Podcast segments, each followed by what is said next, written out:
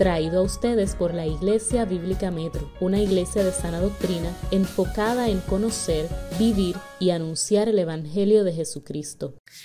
Bien, nosotros decidimos eh, comenzar el año con una pequeña serie, bien cortita, dos predicaciones. Como hay mucha gente que ha estado viniendo a la iglesia, que tal vez no sabe cuál es la visión y misión de la iglesia, lo que estamos haciendo nosotros es refrescar lo que es la misión y visión de la iglesia. La semana pasada, el hermano Víctor habló de la visión de la iglesia y se fue por todo el libro de Efesios a explicar bíblicamente cuál es la visión de la iglesia de Jesucristo. Conocer, vivir y anunciar el Evangelio para la gloria de Dios. Esa debe de ser tu visión en la vida.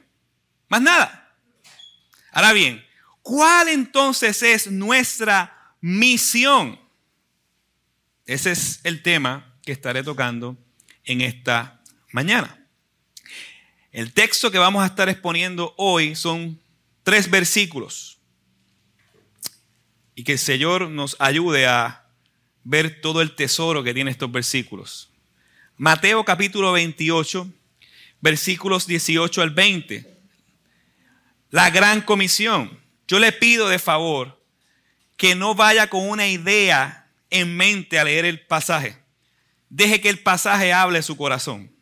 Mateo 28, 18 al 20. La idea central del pasaje que veremos en esta mañana es demostrar la misión de Dios y la misión de la iglesia. Repito, la idea de la gran comisión es demostrar la misión de Dios y la misión de la iglesia. Y eso está en tres versículos. Lo más que nos debe de preocupar en este año 2022 no es lo que queremos lograr lejos de la voluntad de Dios. Lo que debemos ocuparnos en este año es saber lo que Dios quiere y cómo puedo responder a eso que Dios quiere. Esa es la misión de Dios y nuestra misión. ¿Cuál es? Mateo 28, 18 al 20. Y leemos la palabra del Señor.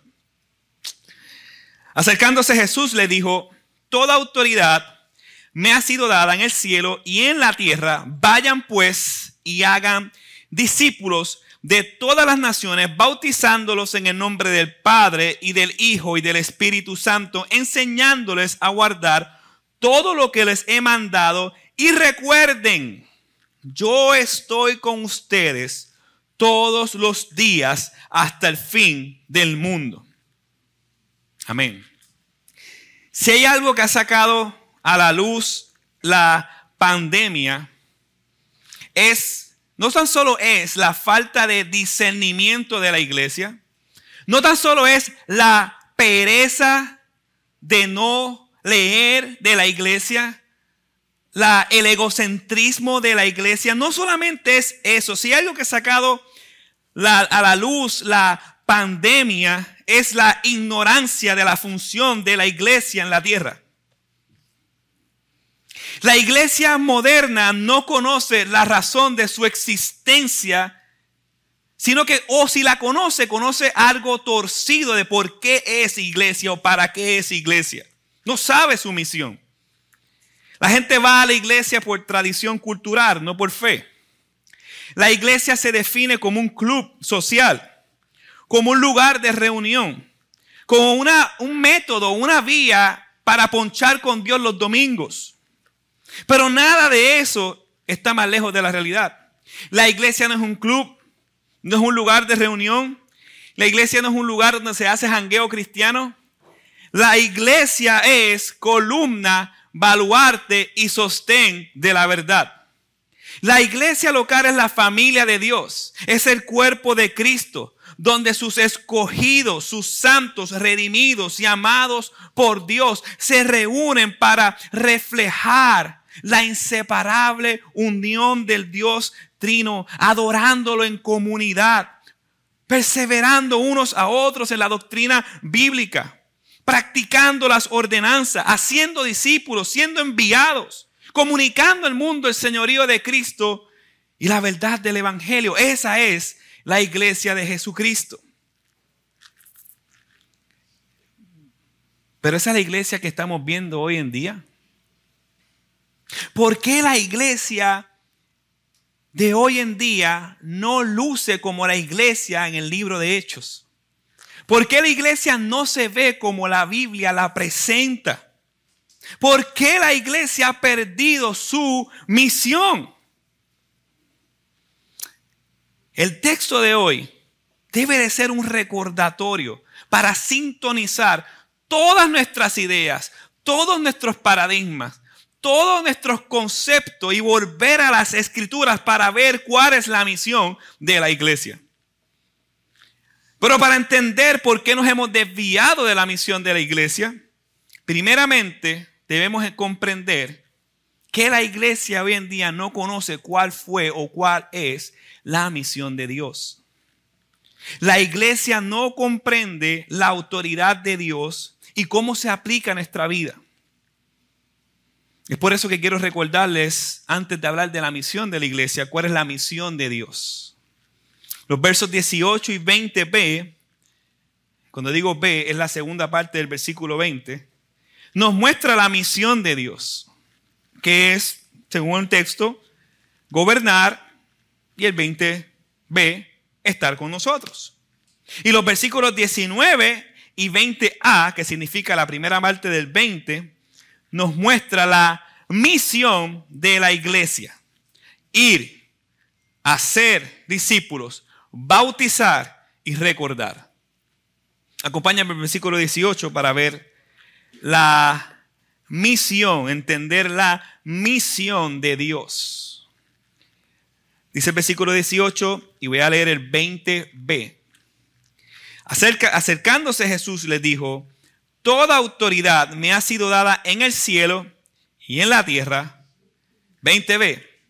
Yo estoy con ustedes todos los días hasta el fin del mundo. Estos versos son las últimas palabras de Jesús registradas en el Evangelio según Mateo. Estas palabras ah, definen la función de la iglesia la razón por la cual existimos. Y es fácil comprender las acciones que nos demanda, los verbos, es fácil ir, hacer, bautizar, recordar, es fácil. Pero es difícil comprender a primera vista por qué Jesús eh, dice lo que dice en el versículo 18. Y el punto es que si nosotros no comprendemos bien ¿Qué significa lo que dice el versículo 18? No vamos a poder aplicar el versículo 19. El verso 18 y 20b habla de lo que Dios hace, la misión. Pero el versículo 19 y 20a habla de lo que nosotros hacemos, nuestra misión. Primero debemos entender qué Dios dice que Él hace para nosotros luego en respuesta a eso hacer. Por eso debemos comprender qué quiere decir que toda autoridad les ha, les ha sido dada, les ha sido dada en la tierra como en el cielo. Ese versículo parece un poco contradictorio. Espérate, espérate, Andrés. Tú me estás diciendo que hasta ese entonces Jesús no tenía autoridad en la tierra y en el cielo. Eso parece que dice ahí. Toda autoridad me ha sido dada. De hecho, esa es una de las interpretaciones finitas. Jesús no era, no tenía autoridad y ahí fue que se le dio autoridad. Bueno, si nosotros pensamos eso, pues Juan capítulo 17 está errado porque Juan capítulo 17 fue mucho antes de este evento, fue mucho antes de la resurrección. Y mira lo que Jesús dice. Estas cosas habló Jesús y alzando los ojos al cielo dijo, Padre, la hora ha llegado, glorifica a tu Hijo para que el Hijo te glorifique a ti. Por cuanto le diste pasado autoridad sobre todo ser humano para que Él dé vida eterna a todos los que les ha dado. Él tenía autoridad sobre todo ser humano. Un versículo, un versículo más. Él tenía autoridad que era característica exclusiva de Dios. Por ejemplo, para perdonar pecados. ¿Quién puede perdonar pecados si no solo Dios? Mateo capítulo 9, versículo 6, mire lo que dice. Pues para que sepan que el Hijo del Hombre, un término mesiánico, tiene autoridad en la tierra para perdonar pecados, entonces dijo el paralítico, levántate, toma tu camilla y vete a tu casa. Entonces, a la luz de estos pasajes, puedo decir más, pero a la luz de estos pasajes, Jesús siempre ha tenido autoridad porque Él es Dios. Él gobierna sobre su creación. Él hace que el sol salga para justos, para injustos. Él quita reyes, pone reyes. Todo cuanto Él quiere, Él hace, actúa conforme a la voluntad de nadie. Entonces, ¿a qué se refiere el pasaje cuando dice, toda autoridad me ha sido dada en el cielo como en la tierra? Ok. Hermanos, tal vez le sorprenda lo que voy a decir, porque estamos acostumbrados a que nosotros seamos el centro del universo. Nuestro corazón es antropocéntrico, el hombre es el centro, egoísta, individualista, humanista, que es autodependiente. Y por eso chocamos con ciertas verdades, pero Jesús no vino principalmente para resolver tu problema, no vino principalmente para salvar. La salvación fue el resultado o la consecuencia de lo que Él vino a hacer. La razón principal, la misión por la cual Jesús vino a la tierra fue glorificar al Padre, destruyendo las obras y el gobierno y el poder de Satanás. Esa fue la razón principal. Cuando el hombre pecó por influencia de Satanás, Satanás ejerció un gobierno sobre el hombre el pecado y la muerte. Mire cómo dice Efesios capítulo 2, versículo 1 al 2. En otro tiempo ustedes estaban muertos sus transgresiones y pecados, en los cuales andaban conforme a los poderes de este mundo. Se conducían según el que gobierna las tinieblas, según el espíritu que ahora ejerce su poder en los hijos que viven en desobediencia. Hermanos, Dios deja una promesa en Génesis capítulo 3. Y a veces vemos la promesa, no, Dios me dijo una promesa a mí. Espérense familia. Sí, hay unas consecuencias centrales en nuestra vida, en la salvación nuestra. Pero usted ha leído cuál fue la promesa de Génesis capítulo 3 cuando Adán y Eva pecaron. ¿Sabe cuál fue la promesa? Génesis capítulo 3. La promesa es esta su simiente te aplastará la cabeza. Cuando habla de su simiente, sabemos que está hablando de Jesús. Su simiente te aplastará la cabeza. Tú te metiste con lo que yo creé. Tú te metiste con la imagen y semejanza mía. Es que yo prometo aplastarte la cabeza.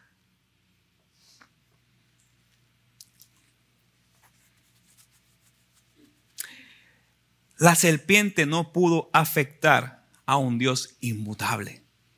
La serpiente no pudo hacer nada con el Dios infinito.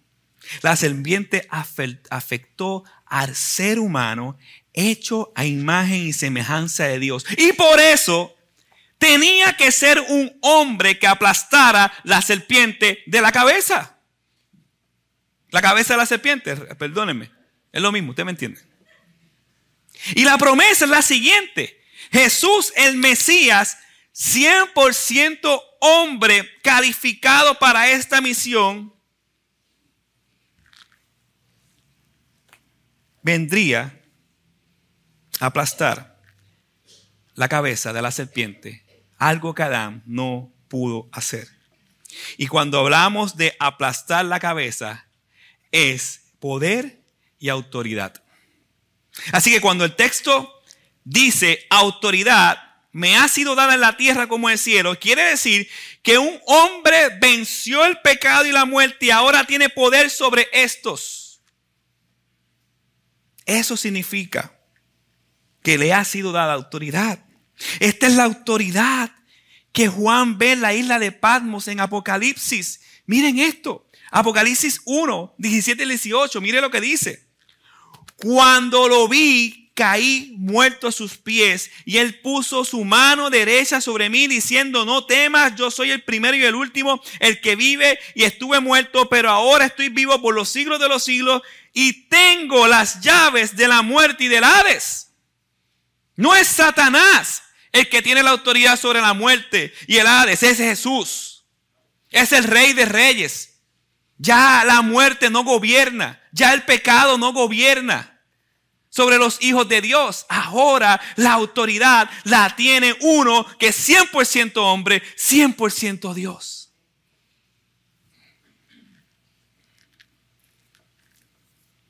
La salvación es la consecuencia de esta victoria. Primeramente el vino, como dice Primera de Juan, capítulo 3, versículo 8 para esto apareció el Hijo de Dios, para deshacer las obras del diablo. Para esto apareció el Hijo de Dios, para arreglar todo esto. Este es el corazón del Evangelio. Jesús como hombre vino a deshacer las obras del diablo. Y así Él ser glorificar al único Dios verdadero. ¿Y cuál es la consecuencia de esa obra? Nuestra esperanza, Jesucristo nos gobierna, no Satanás. Satanás está vencido. Satanás no, no nos gobierna a nosotros, sus hijos. No, tenemos un nuevo Señor y Salvador, una nueva autoridad y es Cristo Jesús. Ese es el mensaje, esa es la misión de Dios, gobernar a los hijos. Jesús revirtió la maldición del pecado, el cual afectó todo el cosmos. Y en ese sentido se manifiesta la autoridad sobre el pecado y sobre la muerte, que eran una de las obras del diablo.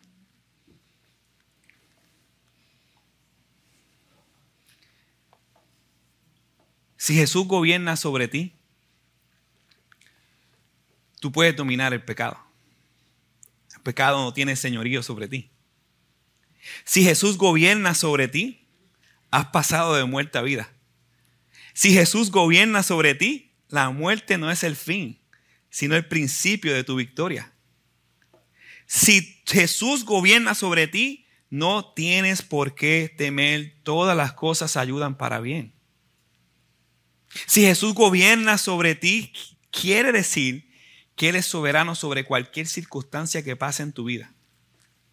Si Jesús gobierna sobre ti, tú eres, escucha bien, tú eres la persona más bendecida del mundo.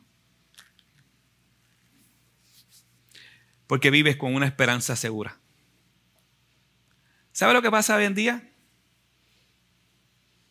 Que la gente no quiere que Jesús los gobierne. La gente quiere gobernarse a sí mismo. Y no entienden que gobernarse a sí mismo es ser gobernado por Satanás. ¿Sabes por qué la gente está embarrada allá afuera? Porque no tiene la esperanza de Jesucristo. Y yo no estoy diciendo que tengamos miedo. El miedo sí lo vamos a tener ocasionalmente, pero el miedo no puede dominar a un creyente. El creyente se ríe de las obras del diablo. Y tenemos un problema en la iglesia postmoderna que en vez de hacerle un culto a Dios, le hace un culto al diablo cantando cosas del diablo. El diablo fue vencido. Spurgeon se reía, ja, del diablo. Y tú también te puedes reír si eres un hijo de Dios. Si no vas a recibir bofetada. Si eres un hijo de Dios, ríete, porque no te puede hacer absolutamente nada. Jesucristo es tu Señor. Jesucristo tiene toda la autoridad de tu vida. Tu vida está en las manos de Jesús. Yo no sé, pero yo dormiría, tranquilo todas las noches. Si yo me muero, gloria a Dios. Esto, esto, es absurdo para un mundo caído. La gente está asustada de la muerte. El creyente se ríe de la muerte. ¿Por qué? Porque fue vencida. ¿Dónde está, oh muerte, tu aguijón? ¿Dónde está, sepulcro, tu victoria? Jesucristo venció. Y esa es la esperanza. Dios cumplió su misión en Cristo Jesús. Pero aún hay más. La misión de Dios no es solo su gobierno sobre sus hijos, sino que Él promete estar con nosotros. Versículo 20b. Yo estoy con ustedes todos los días hasta el fin del mundo. Esa es la otra cara de la misión de Dios. Derrocar las horas del diablo y a la vez estar con nosotros guardándonos. Dios no solo está por nosotros, sino que está en nosotros. Tenemos el sello, la garantía como una persona viva habitando en nosotros. Jesús está con los suyos y se dice ser el consolador, el Espíritu Santo, la tercera persona de la Trinidad, de la Trinidad, dirigiendo nuestras vidas, ayudándonos, consolándonos, animándonos, redarguyéndonos y asegurándonos la esperanza de regreso de Cristo y la vida eterna. ¿Ve por qué eres la persona más bendecida del mundo? Pero Él también está con nosotros para que nosotros cumplamos una misión. No es que ahora Dios me salvó y me acuesto en mi cama a esperar que Él venga. ¿Qué haces esperando que Cristo venga? No, no, no, no, no. Él va a venir. Pero te encargó una encomienda a ti y a mí. Es una encomienda. No es una opción. No es un cliché, es un mandato, una encomienda, que es la consecuencia de que Él es la autoridad ahora de nuestras vidas y no nosotros. Nosotros vivíamos para nosotros mismos y la encomienda tiene que ver que ya no vivimos para nosotros mismos, sino para Él que nos llamó de las tinieblas a la luz.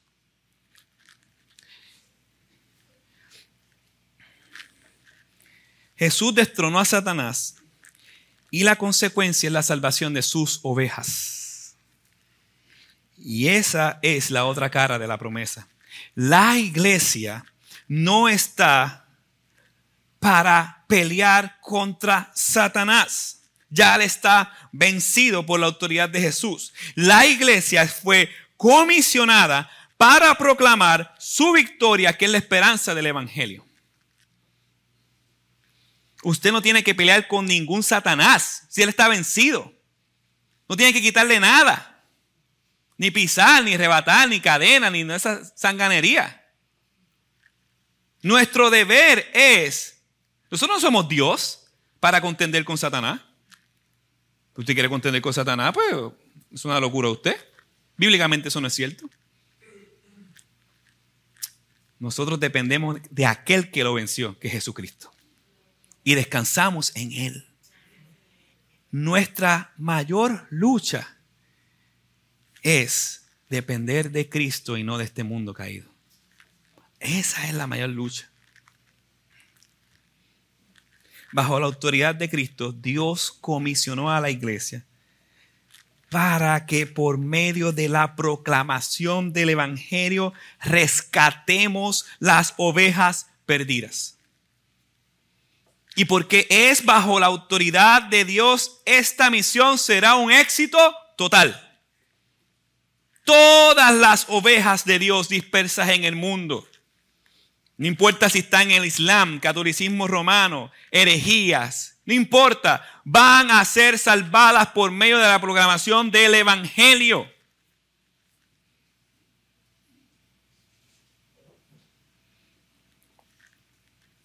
Y tú eres la persona que Dios va a utilizar para que esa salvación ocurra. Tú que estás aquí. Ya vimos la misión de Dios. Ahora Dios describe nuestra misión como iglesia en los versículos 19 y 20a. Según estos versos, la iglesia es o debe hacer ir, versículo 19, hacer, 19-20a, bautizar, 19, y recordar, 20a. Leamos los versos 19 y 20a. Vayan pues y hagan discípulos de todas las naciones, bautizándolos en el nombre del Padre y del Hijo y del Espíritu Santo, enseñándoles a guardar todo lo que los he mandado y recuerden. Vayan, vayan. Aunque la versión original significa mientras van o mientras vayan, mientras anden, no deja de significar lo mismo. En consecuencia a que Jesús tiene toda autoridad y estará con nosotros, nosotros podemos ir y descansar.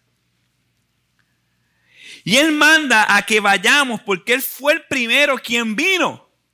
Jesús fue el misionero por excelencia. Dejó su lugar y fue a proclamar libertad a los cautivos. Y esa es nuestra función como iglesia comprada a precio de sangre. Ir y proclamar las buenas nuevas. Andrés, pero yo no he salido de Puerto Rico. Es que tú no tienes que salir de Puerto Rico para ser un misionero, bíblicamente hablando.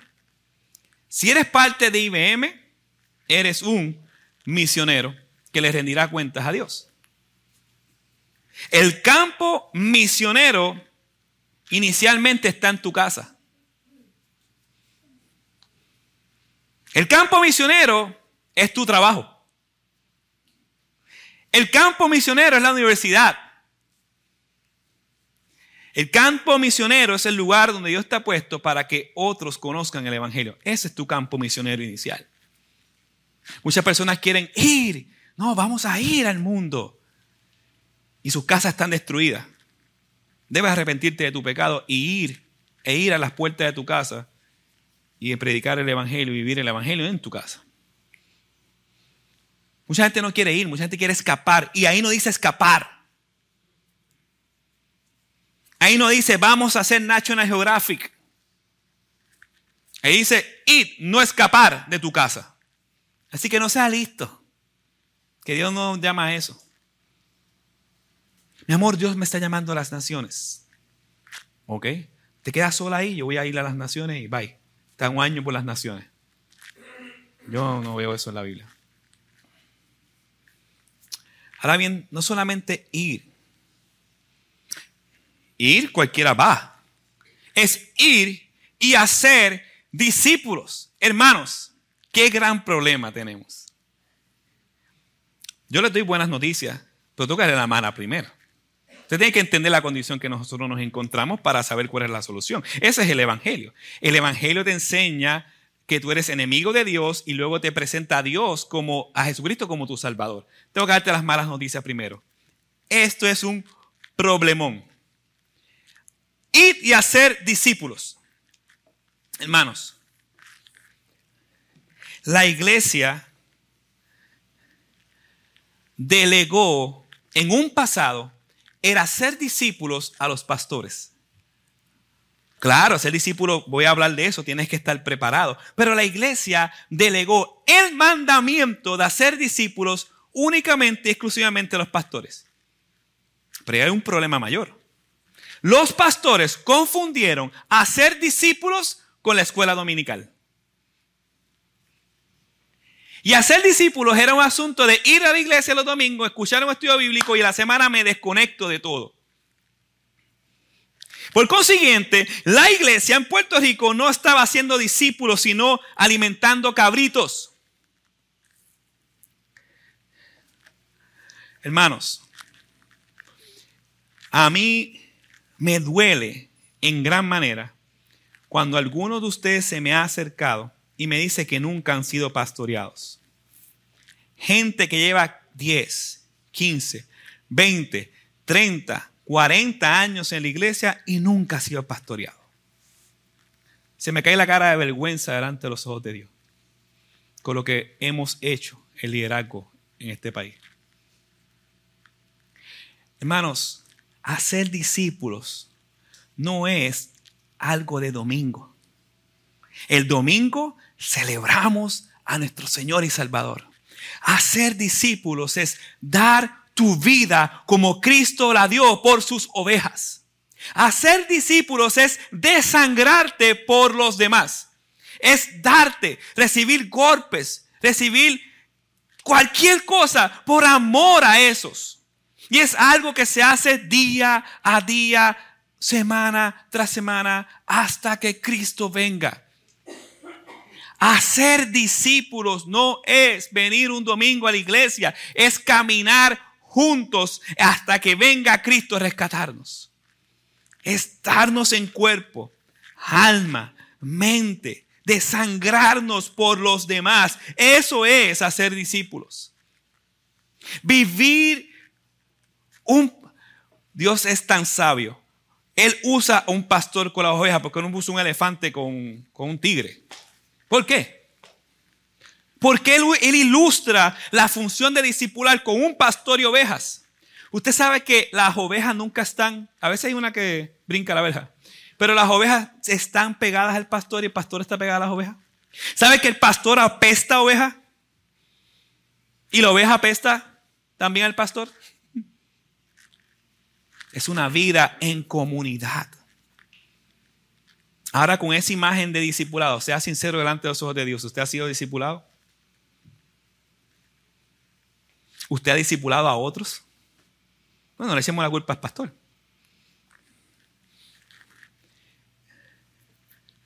¿Quién te está discipulando?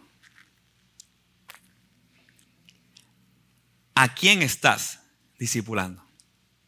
Medita eso. Y yo creo que muchos debemos pedirle perdón al Señor porque no somos un discípulo. Yo creo que muchos debemos pedir perdón al Señor porque no estamos discipulando a otros.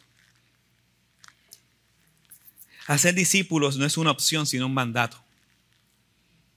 Y por amor a Dios, por amor a Dios, y lo voy a repetir como 15 veces, por amor, por todas las misericordias de Dios, por favor,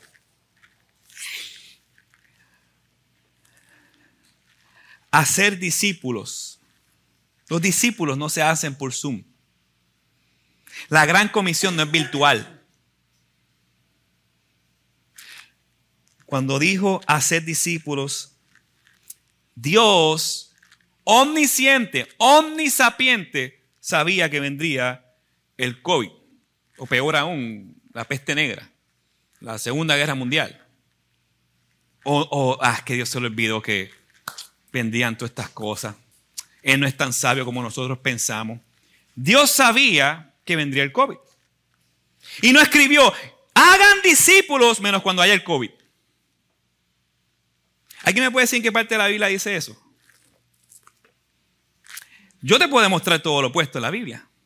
La Biblia nos enseña que eran los creyentes que iban a curar a los enfermos, no huir de ellos. Dios nos está dando duro a nosotros, amada iglesia. A la iglesia en general en este país.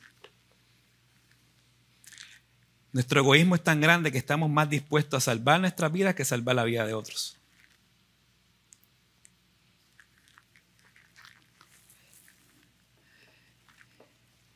El Evangelio de la Prosperidad ha hecho más daño en nosotros de lo que pensamos. El Evangelio de Prosperidad, donde tú eres el centro, tú eres el centro, tú eres el centro ha calado en nuestros corazones.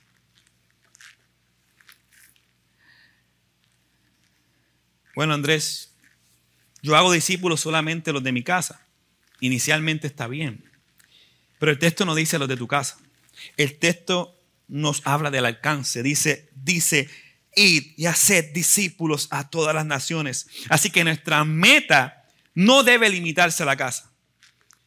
A la casa, a los cercanos, y hasta los confines de la tierra si es necesario. Hay gente que se está perdiendo ahora. Tu vecino se está perdiendo lo más seguro. Siempre vamos para África, 20 mil cosas. Tu vecino se está perdiendo. Pero hay gente que se está perdiendo en diferentes partes del mundo y sabrá Dios si tú eres la persona que Dios quiere enviar. Pero la pregunta es, ¿estás discipulando los tuyos? ¿Cómo haces discípulos? La fórmula está aquí. No nos compliquemos. la iglesia quiere hacer discípulos ahora con formas pragmáticas, con humo, con luces, y hacemos discípulos que, con un espectáculo. No, no, no. Volvamos a, a la Biblia. ¿Cómo se hace discípulo? Bautizándolos en el nombre del Padre y del Hijo y del Espíritu Santo y enseñándoles a guardar todo lo que les he mandado. ¿Dónde está ahí todo este espectáculo y todas estas cosas pragmáticas que estamos haciendo hoy en día? En otras palabras, por medio de ser bautizado e instruido, una persona llega a ser discípulo de Cristo. Sobre el bautismo, aquí no está hablando de niños. A fin de estar preparados para ser bautizados, se requiere arrepentimiento. Hechos capítulo 2. Se requiere recibir la palabra. Hechos capítulo 2, versículo 41. Esto también muestra que el bautismo debe ser presidido por una cierta cantidad de enseñanza. Tú tienes que entender para ser bautizado. El bautismo debe ser en el nombre de el Padre, del Hijo, del Espíritu Santo. No en los nombres. En el nombre. Esto es una evidencia más clara de que existe un Dios trin, unidad. Siendo bautizados en el nombre de significa siendo llevados a una relación vital con uno y ese es Dios. Ahora bien, ¿qué enseñamos? ¿Qué vamos a enseñar? ¿Lo que me dé la gana? ¿Le enseño lo que está cool? ¿Las herejías? ¿Le enseño filosofías humanistas? ¿Doctrina de hombre? ¿Qué le enseño? A guardar todo lo que los he enseñado y he mandado. ¿Y qué enseñó y qué mandó Dios? Lucas capítulo 24 lo que apuntaba a Él, la ley, los salmos, los profetas. Eso es lo que nosotros enseñamos, el Evangelio del glorioso Señor Jesucristo. Más nada. Más nada. Triste y lamentablemente, lo que domina el púlpito no, no es el Evangelio. No es el Evangelio. Usted lo sabe. Si usted ve redes sociales, que la que a veces perder el tiempo, si usted ve YouTube y 20 mil cosas, usted sabe que no es el Evangelio bíblico. Si usted va a una iglesia donde no predica que Jesucristo vino a la tierra, vivió una vida perfecta, murió y resucitó el tercer día, está sentado a la derecha del Padre y que la salvación es solamente por fe, por gracia, no por obras para que nadie se gloríe y que la salvación no se pierde. Si usted está en una iglesia que no habla de eso, usted huya de ese lugar porque está deshonrando a Dios. Dios habita donde está la verdad. Y la verdad de Dios está bien clara aquí. Hacer discípulos, enseñarles, enseñarles la doctrina bíblica. A, mí me hacen bullying a veces que esta es la iglesia del libro. Gloria a Dios que me hagan ese bullying. Yo quiero que este sea la iglesia del libro. Porque todo el día nos estamos adoctrinando con otros libros. El libro de Telemundo, el libro de Guapa Televisión, el libro de La Comay, el libro de Molusco, el libro de yo no sé qué más. Todo el tiempo adoctrinándonos. El libro de las noticias fake. El libro del gobierno. No. No. Y la razón por que nos tragamos las mentiras es que no nos hemos tragado la Biblia. Si nosotros tragamos este libro y como decía el profeta, devoramos la palabra. Él te va a dar sabiduría para discernir los tiempos. Pero estamos, muchos estamos en la lalandia, como decía una jefa mía, cuando me miraba a mí en el teléfono así. Muchos estamos en la lalandia porque no conocemos al Dios del libro y porque no hemos sometido al señorío de Cristo y porque no nos interesa amar a Dios como Él nos amó. El que ama a Dios ama la verdad. El que ama a Dios ama la justicia. El que ama a Dios le sigue a pesar de su pecado.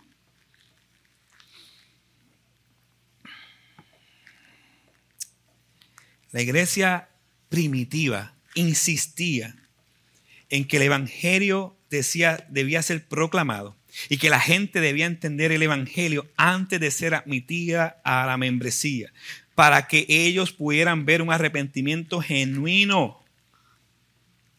Genuino. La iglesia primitiva estaba interesada en la edificación, en el evangelismo, en la santificación, en la conversión, en el gobierno de la iglesia, en la predicación. La iglesia hoy en día está interesada en llenar sillas. Y si tú quieres llenar sillas, pues tú vas a hacer todo lo posible para llenar sillas. En IBM, nuestra iglesia, no nos interesa llenar sillas. Queremos rescatar almas perdidas. Y eso solamente lo hace Dios por medio de la proclamación del Evangelio. No luces, no televisión, no nada. El Evangelio. Porque somos enfáticos con los libros, porque somos enfáticos en aprender doctrina bíblica, como dice el texto. Porque la iglesia hoy en día no sabe ni lo que cree. Un hermano se me acercó hace tiempo atrás y me dice, en esta iglesia está cool. Bueno, no me dijo que estaba cool, sino que la gente decía que estaba cool, porque si me decía que estaba cool iba a tener problema con él. Pero este, en esta iglesia la gente dice que está cool. ¿Y yo por qué? Ah, porque cada cual puede creer lo que sea. Oh, sí. Sí, sí, sí, sí. Puede haber eh, mujeres pastoras, puede haber eh, adventistas, puede haber testigos de Jehová. Oh, qué chévere. ¿Y el Evangelio? te respetamos lo que tú creas. Es que yo te puedo respetar lo que tú creas. El que no va a respetar lo que tú crees es la palabra de Dios. Entonces, pues aquí está la palabra de Dios. Eso es lo que tú crees, pero es completamente opuesto a lo que dice la Biblia. ¿Qué vas a hacer? Ah, pues yo me sigo creyendo lo que. Ah, pues tú eres tu propio Dios. Está bien, no hay problema. Bye. Adiós de la iglesia. No hay problema con eso. Porque yo no quiero y la iglesia no quiere llenar sillas. Queremos que la gente se someta al señorío de Cristo por amor a Cristo, a causa de la gracia que nos otorgó Cristo. Eso es todo. Hermanos, tenemos que prepararnos. Cuando el texto dice enseñándoles, amada iglesia. En el año 2014, yo fui a la iglesia de MacArthur en, allá en Estados Unidos. Y yo oraba, estaba con un amigo, estaba orando. Y me senté en el balcón de la casa del hermano Rosa en Los Ángeles, antes de escribir un libro que escribí. Y le digo a Dios, Señor, eso es todo. Esto es todo. Predestinación, elección, esto, esto es todo el Evangelio, esto es todo lo que enseña. Y no lo dicen, son orgullosos, es que yo, esas verdades para mí fueron las primeras que aprendí. Elección, predestinación. Eso es todo. Y no pasó ni 24 horas que Dios me mostró que yo no sabía nada. Y desde ese momento, 2014 para acá, no fue mi salvación, yo me salvo un poquito antes. Desde ese momento para acá, yo no he parado de comer libros descubriendo cosas que yo no sabía. Reformado, siempre reformando, será lo que decía la Biblia. ¿Por qué les digo esto? Porque usted que está aquí no puede decir, ya yo me sé el cristianismo. Ah, doctrina, ya yo sé, tiene que hacerse como si usted no supiera nada. Tiene que ir a la Biblia y decir, Señor, ayúdame, yo no sé nada, enséñame, muéstrame, sea humilde. Dios le place la humildad. Señor, heme aquí. Yo me creo que sé, pero bofeteame, no sé nada. Y cuando usted se cree que sabe, créame que Dios lo va a bofetear, por experiencia. Dios lo va a humillar. ¿Eres tú capaz de conocer al Dios que creó el universo? ¿Eres tú capaz de conocer lo ancho y lo profundo del amor de Dios? ¿Eres tú capaz de conocer al Dios que creó la flor y la fauna y las galaxias? No. No somos capaces de conocer la magnitud de ese Dios, pero sí somos capaces de conocer al Dios verdadero. Por medio de su palabra. Hay tanta doctrina. Yo le puedo decir un montón de palabras de domingo ahora. Palabras de domingo raras, extrañas. Pero son palabras de doctrina que nos hacen falta entender para amar más a Dios y para amar más a los hermanos. Créame, yo sé lo que le digo. Pero hay algo más en este texto que pasamos por alto. No sé, predicadores lo pasan por alto. El texto dice, y recuerden, ¿qué debemos recordar?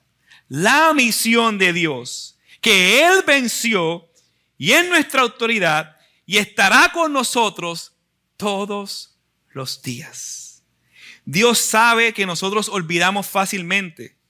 ¿Recuerdan a Josué con las doce piedras en el río? Dios les dijo, pon estas doce piedras en el río para recordar el poder mío y para que recuerden la promesa. Y la razón por la cual nosotros debemos recordar es la misma. Nuestro Señor es poderoso y Él estará con nosotros a pesar de nuestras debilidades, haciendo la obra que Dios nos ha llamado a hacer. Por eso debemos de recordar quién es Dios. Por eso debemos de recordar de dónde nos sacó. Por eso debemos de recordar su amor y su fidelidad. Por eso debemos de recordar que Él es justo y que Él está con nosotros hasta el fin del mundo. Descansa en eso. Nosotros no recordamos eso.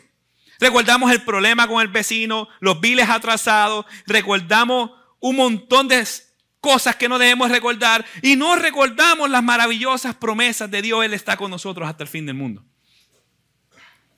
Hermano, si eres creyente, esta es tu misión de vida. Y si eres miembro de Iglesia Bíblica Metro, esta es la misión. Llevar el Evangelio de nuestro Señor Jesucristo con el objetivo de hacer discípulos que puedan glorificar a Dios por medio de su, vida la enseñanza y el estudio de las escrituras con el propósito de multiplicarse en otros para ser enviados. Si tú quieres ser miembro de Iglesia Bíblica Metro, esta es bienvenido, esta es tu misión.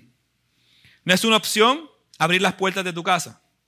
No es una opción ofrendar. No es una opción disipular a otros. No es una opción vivir en comunidad. No es una opción, es la razón de tu vida. Vivir la visión y misión.